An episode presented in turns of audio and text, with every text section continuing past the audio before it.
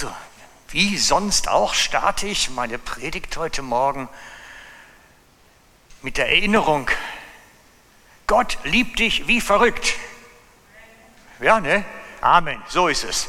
Sagen wir alle mal Amen dazu. Jawohl, Gott liebt dich wie verrückt. Amen, so ist das. Amen heißt, so ist das, genau so. Und wir müssen das ab und zu hören, weil sonst ist das verschwunden. Wir stellen uns manchmal dann vor, nee, also das mit der Liebe Gottes, das ist nur so, ein, so eine Geschichte. Ist ja nett, aber habe ich nichts von. Ne? Ich habe letztens auch sowas gehabt, ne? so nett, aber man hat nichts davon. Da hat mir jemand in der Post zugeschickt, ich hätte gewonnen und dürft mir jetzt meinen Preis abholen.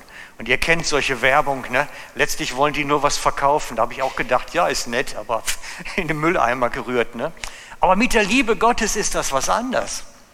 Die ist real, die ist erfahrbar und die ist so sehr lebensverändernd, dass wir uns das manchmal, entweder dass wir das schon so normal empfinden, dass wir es schon wieder vergessen, oder dass wir es noch gar nicht so recht gegriffen haben.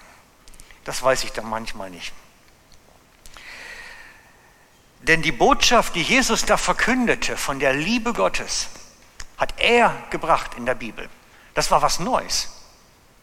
Das kam bei den Propheten nur mal so ganz knapp im Alten Testament vor. Aber Jesus brachte das als Zentrum seiner Botschaft. Gott liebt dich.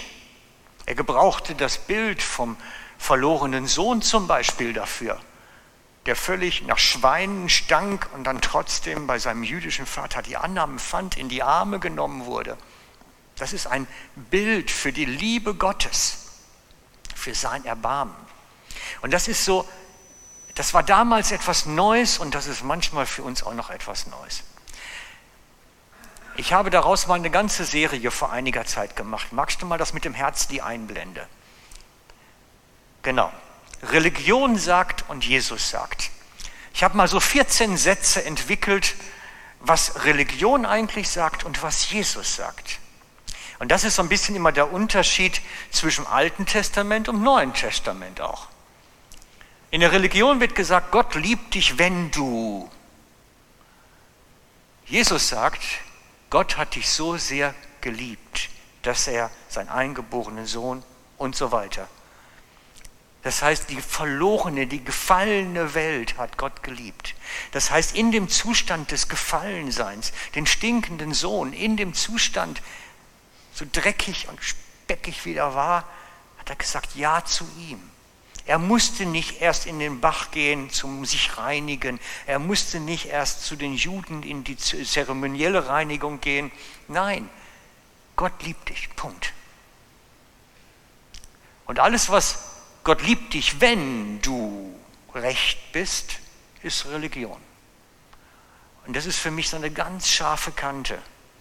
Wir sind nämlich immer wieder versucht, auch immer wieder in diese religiösen Haltungen wieder zurückzufallen. Und darum ist mir das so wichtig und habe daraus mal so eine ganze Serie. Es gibt 14 so eine Bildlieder zu. Einfach, wo ich das immer so gegenübergestellt habe. Wir werden sie vielleicht mal auch ausführlich durchgehen. Stehen, wer sie haben möchte, bei mir auf dem auf meinem Kraftwerkblog unter Archiv. Da, da könnt ihr die alle finden. Gnade oder Religion heißt es nämlich letztlich. Und wir müssen uns entscheiden, was wir wollen, ob wir an die Liebe Gottes glauben wollen, dass wir, wenn wir auch überhaupt nicht recht sind, trotzdem sein Kind sind, trotzdem angenommen sind und Erfahrung haben. Denn wir haben uns nicht so entwickelt, wie Gott das wollte. Keiner von uns. Keiner von uns würde bestehen können. Der eine ein bisschen mehr, der andere ein bisschen weniger. Sorry Leute, in unseren Gedanken, in unserem Herzen, in unserer Geschichte ist so viel Zeugs drin. Vergesst es. Wir können es sowieso nicht schaffen. Der Einzige, der es geschafft hat, war Jesus. Und wegen ihm können wir nun vor Gott treten. Wegen ihm. Durch seinen Tod am Kreuz, weil er wirklich alles auf Gottes Geheiß hin erfüllt hat, Deswegen ist es möglich, dass wir unterwegs sind mit dem Vater. Lesen wir mal das nochmal, Johannes 3:16. Denn so sehr hat Gott die Welt geliebt, dass er seinen eingeborenen oder seinen einzigen Sohn gab, damit jeder, der an ihn glaubt, nicht verloren geht, sondern das ewige Leben hat. Jeder, der glaubt, geht nicht verloren. Das ist der Punkt. Jeder, der glaubt. Das heißt, jeder, der auf, auf die Botschaft vertraut, dass Gott seinen Sohn gegeben hat, wer darauf vertraut, ist gerettet. Bedingungslos. Angenommen. Durch Vertrauen gerettet. Das, das ist die gute Botschaft. Gott liebt dich, Gott nimmt dich an und nichts kann uns mehr scheiden von der Liebe Gottes. Das ist die gute Botschaft. Und wir müssen das immer wieder hören, Freunde. Wir müssen das immer wieder hören. Weil das, was in unserem Leben geschieht, sieht immer nicht, nicht immer nach der Liebe Gottes aus. Was in unserem Leben geschieht, sieht manchmal gar nicht nach Liebe Gottes aus. Dann gibt es eine schlimme Krankheit und wir fragen, Herr Gott, hast du mich überhaupt lieb, wenn du mir so eine Krankheit zumutest? Oder es passiert ein Unglück.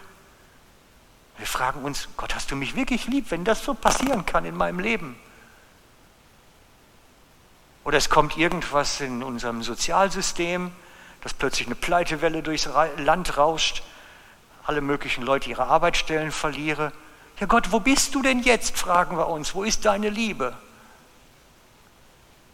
Und manchmal passieren schlimme Dinge. Sie passieren. Und für mich ist so ein bisschen das, das Muster an der Geschichte die Geschichte von Johannes der Täufer. Das ist so ein bisschen eine musterhafte Geschichte für, für, darin in dem Ganzen. Johannes ist gekommen und Jesus sagt von ihm, er war einer der größten, die über die Weltkugel gegangen sind überhaupt. Einer der wichtigsten, die von einer Frau geboren wurden. Er hat wirklich ganz extreme Worte für seinen Freund Johannes dem Täufer gefunden. Und dieser Supermann Gottes, so sagt Jesus, dieser Supermann Johannes im Kamelhaarmantel, ne, Heuschrecken futternd, aber wirklich strange Typ, wirklich sehr, very strange. Dieser Supertyp landet dann plötzlich bei Herodes in Todeszelle. Und er benimmt sich ganz menschlich. Denn er fragt sich auch, war es das jetzt? War es das jetzt? Er hat eine eigene Ausdrucksform dafür, deswegen lesen wir die Stelle mal. Das ist in Matthäus 11, 2 bis 6. Ähm, genau, da haben wir ihn schon. Wow, danke. Johannes hörte im Gefängnis vom Wirken Christi. Er schickte einige seiner Jünger zu ihm und ließ ihn fragen, bist du der, der kommen soll, oder müssen wir auf einen anderen warten?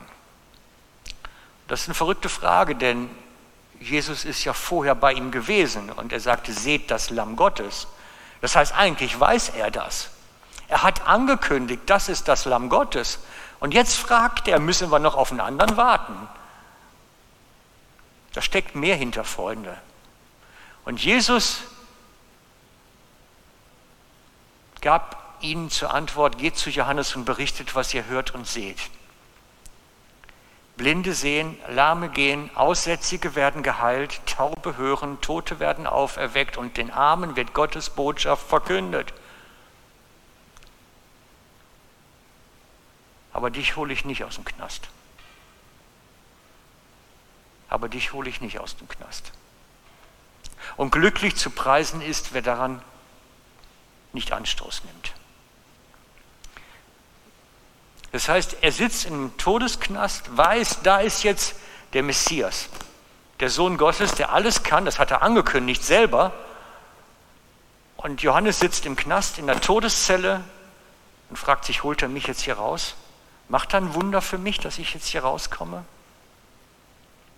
Und Jesus berichtet ihm, die Blinden sehen, die Lahmen gehen, die Aussätzigen werden geheilt, Taube hören, Tote werden auferweckt und den Armen wird Gottes Botschaft verkündet. Es steht nicht einmal bei, und den Gefangenen wird Befreiung geschenkt aus dem Knast. Hm. Sorry, Freund Johannes, du nicht. Du bleibst da. Und dann kommt der Nachsatz, der entscheidende. Und glücklich zu preisen, wer nicht Anstoß nimmt weil das ist heavy, die Botschaft. Das heißt, es passieren tolle, übernatürliche Wunder Gottes, nur leider ist für dich keins dabei. Das ist die Botschaft. Und er sagt, bitte nimm daran keinen Anstoß. Das gibt es nämlich. Dass Gott Menschen schlimme Geschichten zumutet. Das gibt es. Und vielleicht kennt ihr sogar selber im eigenen Leben schlimme Geschichten. Ich habe mal zwei exemplarisch rausgesucht für euch, um zu zeigen, was passieren kann. Und ich fange mal mit der Isabel an. Nimmst du mal das Damenbild? Das ist Isabel Müller. Heißt eigentlich ist, ist, ist sie, ja, ja, ist groß geworden in Frankreich. Tochter von einer Vietnamesin und einem Franzosen. Es gibt ein Buch von ihr, wo ihre Geschichte drin steht. Ich habe ein Video von ihr, wo sie, sie erzählt, ihre Geschichte. Sie ist als junges Mädchen relativ einsam im kleinen Haus mit Vater, Mutter und Kindern groß geworden. Und der Vater hat sich regelmäßig an ihr vergangen, fast die ganze Kindheit durch. Hat sie erlebt, dass der Vater nachts zu ihr kommt und ins Bett krabbelt und sie missbraucht. Das war ihre Kindheit. Und als junges Mädchen irgendwann, ich weiß nicht mehr genau, ich habe den Video vor einiger Zeit gesehen, ich weiß das Alter nicht mehr, mochte sie nicht mehr. Die hat sich so selber so geschämt und ist so zerbrochen gewesen innerlich, dass sie gesagt hat, ich mache nicht mehr. Ich ertrage das nicht mehr. Das, ne, man, man, das ist ja auch irgendwo was mit Selbstwert und Scham und Schuld. Ich mag nicht mehr. Und hinter dem Haus ging eine Bahnstrecke lang und sie hat sich dann als junges Mädchen überlegt, ich lege mich auf die Bahnschiene. Das ist ein schneller, sicherer Tod. Und als dann der Vater eine Nacht dann wieder gekommen ist, ist sie dann danach aufgestanden und ist rausgegangen, um sich auf die Bahnstrecke zu legen, weil sie wusste, der Frühzug, der kommt, ich meinte, es wäre um fünf gewesen oder vielleicht auch kurz vor. Und da muss ich mich kurz vorher auf die Gleise legen und dann ist alles Schlimme für immer vorbei. Und dann hat sie da gelegen und es kam kein Zug. Sie hatte gelegen bis, ich glaube sogar um sechs oder um sieben. Es kam kein Zug.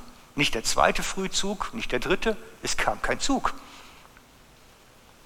Da haben Mitternacht die, die, die, Mitternacht die Lokführer angefangen zu streiken.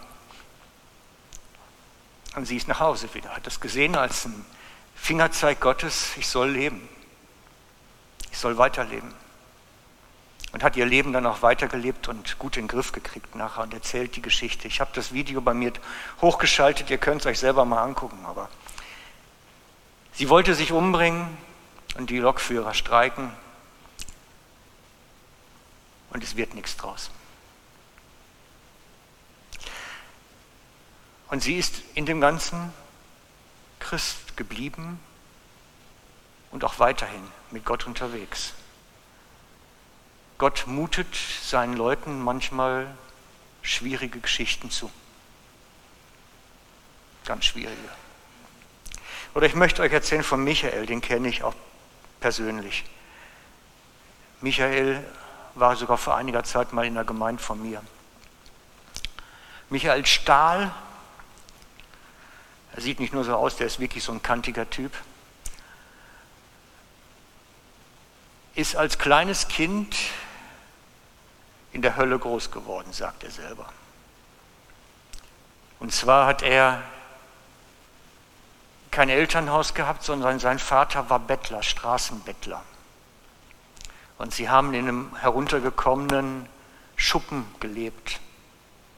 Und er sagt selber, ich habe den größten Teil meiner Kindheit auf einem Sofa geschlafen, was wir vom Sperrmüll hatten. Und das war in der Nacht, im Winter meistens übergefroren weil es so kalt war. Und wenn er dann als Kind in die Schule kam, dreckig, stinkend, das Kind vom Bettler, ist er eigentlich immer nur verprügelt worden. Seine Kindheit war verprügelt werden, gemobbt werden, geschlagen werden. Da irgendwo in der Kindheit hat er dann in dieser Hütte ein Bild an der Wand gehabt, ein Jesusbild. Und er hat sich immer gefragt, warum guckt er mich immer so an? Was hat es damit? Er hat oft versucht, sich das Leben zu nehmen. Uns nicht fertig gebracht nachher.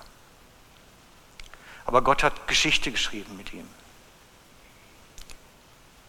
Er ist heute Bodyguard von vielen Prominenten, macht in Schulen Kurse und, und, und. Er ist extrem rühriger, bekannte Persönlichkeit geworden, die mit Gott unterwegs ist und der für Jesus ein tolles Zeugnis abgibt. Es gibt heftige Lebensgeschichten, ganz heftige Lebensgeschichten, wo es genug Grund hätte zu sagen, Gott, wo bist du? Wo ist deine Liebe? Das kann doch nicht sein. Kannst doch nicht so einem Menschen sowas zumuten. Du kannst ihm doch das nicht zumuten.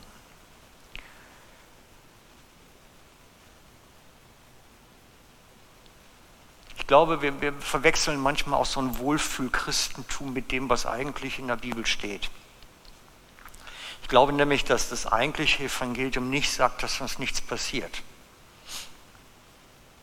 Fällt mir gerade spontan ein, es ist sogar verheißen, dass uns was passiert. Jeder, der gläubig ist, soll Verfolgung erleiden. Steht eigentlich sogar in der Schrift.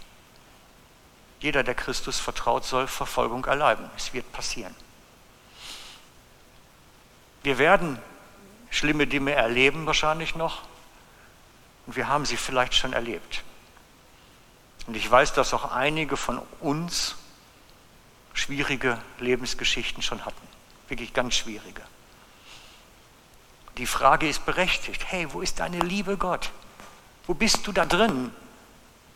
Hast du mich vergessen? Bin ich es nicht wert? Die Frage ist erstmal berechtigt. Ich denke, möchte euch aber vielleicht Gedankenanreger geben. Ich bin nämlich davon überzeugt, dass uns Gott nicht verheißen hat, dass uns nichts passiert. Gott hat uns nicht verheißen, dass uns keine schlimmen Geschichten passieren. Gott hat uns auch nicht verheißen, dass wir immer so sänftenmäßig durchs Leben kommen. Ohne Nöte, ohne Krankheit, ohne irgendwas. Nein, das ist nicht verheißen. Sondern was Gott verheißen hat, ist, ich werde bei dir sein. Das ist die Verheißung. Ich werde bei dir sein. Reicht das? Reicht das aus? Das ist die Frage. Gott hat verheißen, ich werde bei dir sein, du sollst meine Liebe spüren können in dem Schlimmen. Ich werde mit dir sein. Er hat uns aber nicht versprochen, dass uns niemals was passiert. Er hat uns versprochen, dass er mit uns ist. Und ich glaube manchmal, dass wir dieses Gott ist jetzt bei uns, höher gewichten sollten. Es ist bedeutender. Es ist nicht einfach nur dieses, ah ja, Jesus ist immer bei uns. Hm, das meine ich nicht. Ich meine etwas, was real ist, was physisch spürbar ist, was uns innerlich übernatürlich ruhig macht, unter Druck und schlimmen Krisen. Das meine ich. Die spürbare Präsenz Gottes in unserem Leben macht den Unterschied in der Krise. Die spürbare Präsenz Gottes macht den Unterschied in der Krise. Ich habe im Leben das schon mal selber gehabt, dass, dass wir wirklich ziemlich hart drangekommen sind und vorgeführt wurden. Ganz schlimm. Aber das, was ich gemerkt habe in der Situation, ist eine völlige Ruhe. Gott war da. Ihm entgleitet nichts. Es tobte förmlich ein Orkan um uns, der normalerweise jeden in eine Psychiatrie gebracht hätte, aber die Präsenz Gottes war da und das macht den Unterschied. Das Herz ruhig, die Seele gelassen, im Chaos. Darum gibt es ja so ein tolles Lied, was da heißt, so im Auge des Sturms. Ihr kennt vielleicht diesen Liedvers noch. Im Auge des Sturms diesem Tornado-Wirbel, Das Auge meint den Mittelpunkt in der Mitte. Da dreht sich nichts. Da ist es ruhig. Und das ist, wenn wir bei Gott sind. Dann ist das wie im Auge des Sturms. Das heißt, in der Mitte dreht sich nichts, da ist Ruhe, auch wenn sich draußen rum das völlige Chaos entfaltet.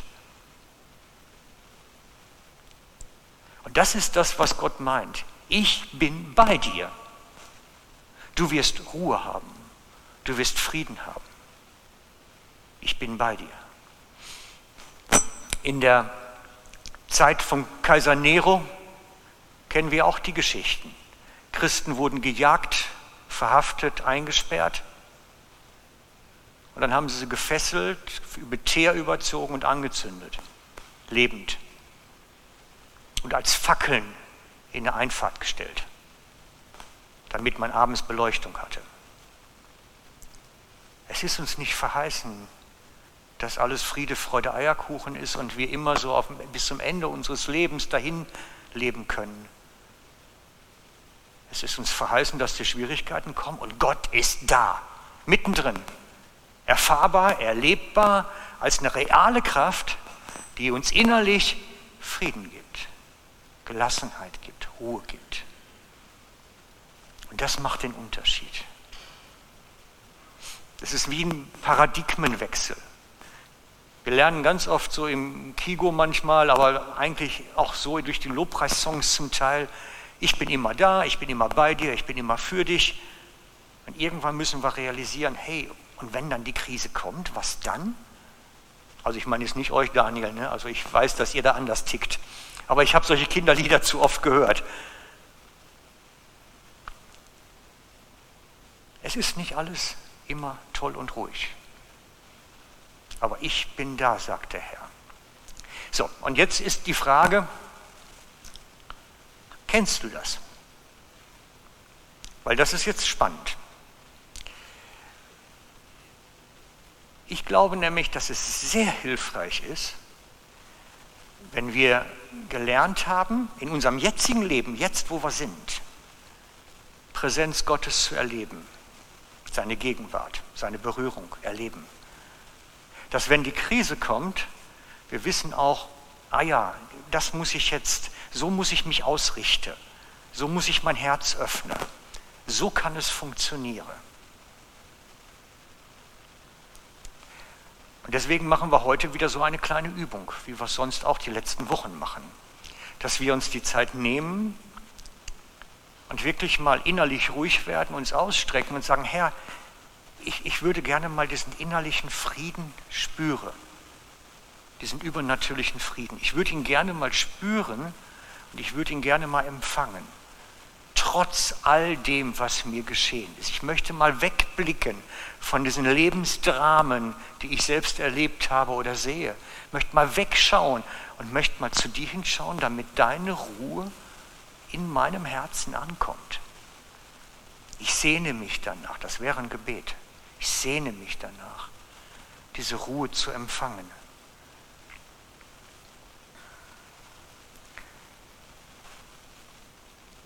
Und deswegen habt ihr wieder so einen Umschlag bekommen mit einem Bild dabei.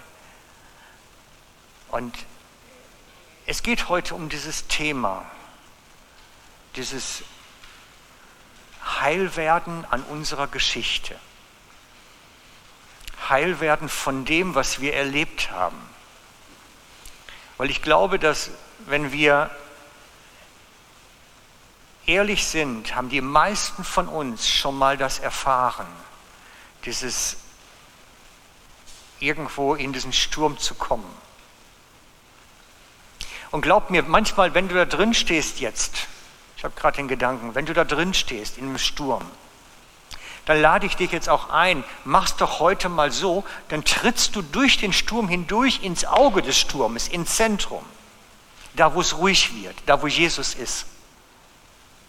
Geh doch mal diesen Schritt weiter. In der Mitte steht Jesus mit ausgebreiteten Armen und möchte dich in Empfang nehmen, weil da ist Ruhe. Da ist Ruhe.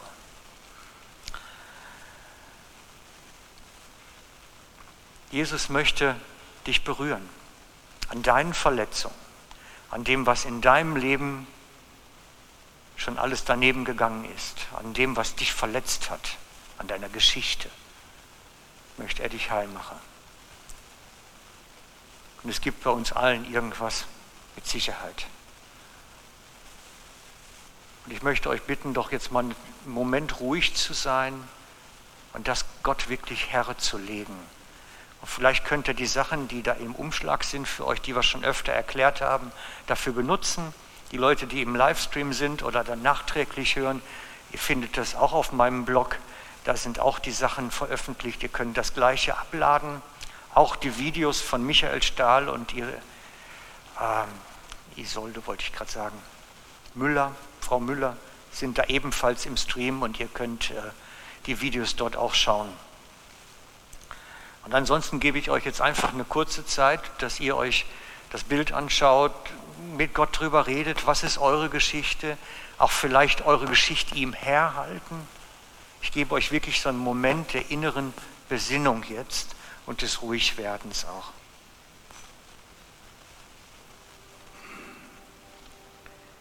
Herr Jesus, wir bitten dich, komme du jetzt und berühre du uns. Schenk uns deine Berührung an unserem Herzen, wo wir solche Geschichten erlebt haben. Wo wir erlebt haben, dass uns ganz übel mitgespielt worden ist. Berühre uns da an unserem Herzen, wo wir diese Ablehnung erfahren haben, dieses Mobbing erlebt haben. Berühre uns da, Jesus. Komme du zu uns, Herr. Berühre uns dort, wo wir Schlimmes erlebt haben und auch verzweifelt sind an dir.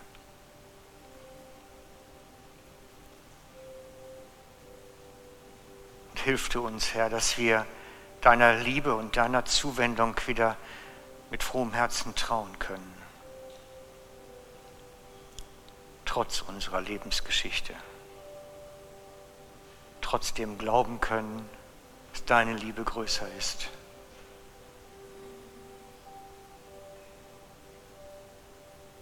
Komm, Heiliger Geist, wir laden dich ein. Berühre du jetzt unser Herz. Lege deine heilenden Hände auf die verwundeten Stellen.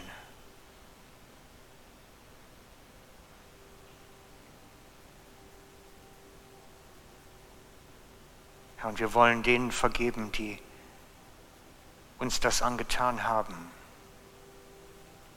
Wir wollen es wirklich festmachen bei dir, dass wir diese Vergebung ihnen zusprechen.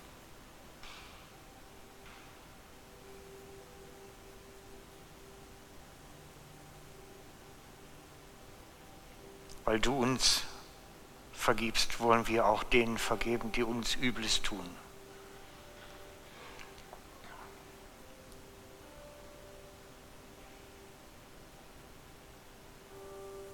damit wir frei sind von diesen Bindungen, die das auslöst. Herr, wir legen unser Herz dir hin und bitten dich, mache du es neu. Schenke uns diesen Touch of Heaven. Schenke uns deine Kraftwirkung zur Heilung, Herr.